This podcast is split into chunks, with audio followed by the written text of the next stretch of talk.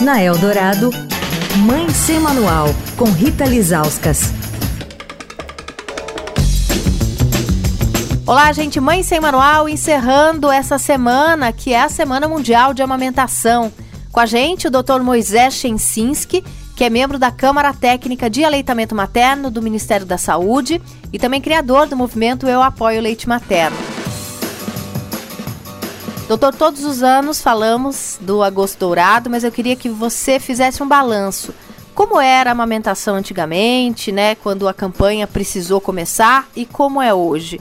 Houve avanços? O Brasil é um país que foi um exemplo em termos de evolução de aleitamento materno de 1970 até 2016.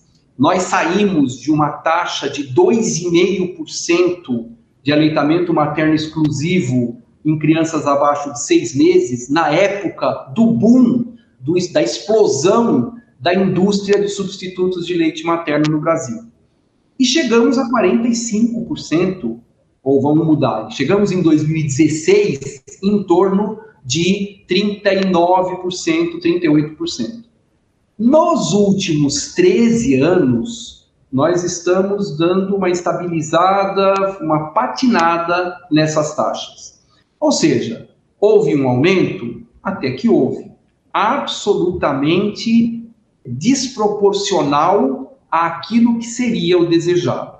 A meta da Organização Mundial de Saúde é que até 2025, pelo menos 50% das crianças abaixo de seis meses de idade estejam em aleitamento materno exclusivo.